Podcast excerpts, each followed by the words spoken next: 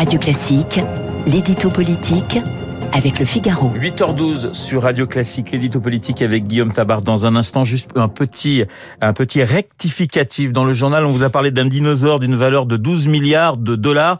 C'était 12 millions. On va rester quand même euh, assez sobre. On est toujours fâché euh, en ce qui concerne les mathématiques. Léa Boutin-Rivière et moi-même, Guillaume, on passe à votre... Même, même à ce prix-là, je ne l'achète pas, dinosaure. à ce prix-là, vous ne l'achetez pas. Bon.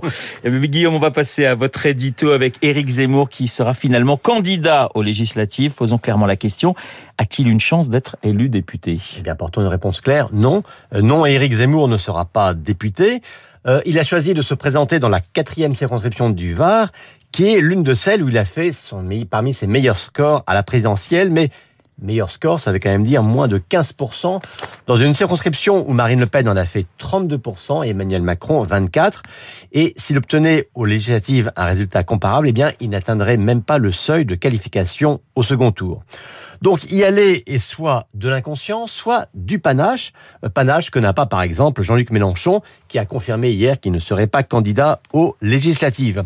Mais Éric Zemmour vient de se lancer en politique, il a lancé un parti qui a 120 000 adhérents, il a mobilisé et enthousiasmé une nouvelle génération de militants, il avait donc presque une obligation morale de mener ce combat-là, de montrer qu'il ne se mettait pas déjà en retrait en dépit d'une déception à la présidentielle et d'une absence d'illusion aux législatives. Alors, il a peu de chance hein, sur la base de son résultat présidentiel, mais euh, cela a-t-il du sens de projeter euh, son score sur des législatives? Non, vous avez raison, on ne peut pas projeter mécaniquement une élection sur une autre, mais justement dans ce cadre-ci, la difficulté est plus grande encore pour Éric Zemmour. Euh, à la présidentielle, un score national, même faible, même décevant, a une valeur.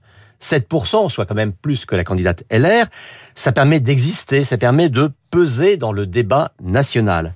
Mais 7% aux législatives, en moyenne, ça ne permet pas de décrocher des élus. Euh, un vote pertinent à une présidentielle peut devenir un vote inutile dans une circonscription. Et donc on voit bien que des électeurs de droite venus de LR ou du RN ont pu voter Zemmour à la présidentielle pour euh, envoyer un message, hein, comme on dit souvent, pour faire bouger les lignes, pour bousculer les appareils ou les figures officielles. Eh bien, le même électeur va-t-il voter Reconquête chez lui, par exemple, dans une circonscription de droite qui pourrait être menacée par des macronistes ou par des mélanchonistes? Pour Éric Zemmour, c'est un handicap. Mais le plus gros handicap, bien sûr, reste son isolement. Marine Le Pen n'a pas voulu conclure d'alliance avec lui LR n'a même pas voulu en entendre parler.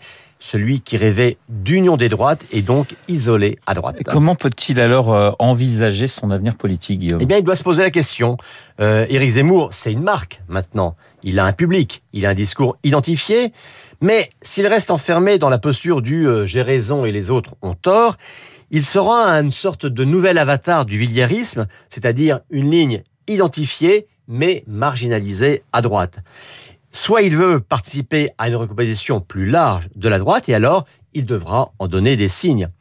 Mais cette question, elle se posera aussi au Rassemblement national si le parti Le Péniste veut un jour sortir de la malédiction du, du plafond de verre et elle se posera aussi à LR si l'ancien parti dominant de la droite veut échapper à la malédiction de la peau de chagrin. L'édito politique signé Guillaume Tabar.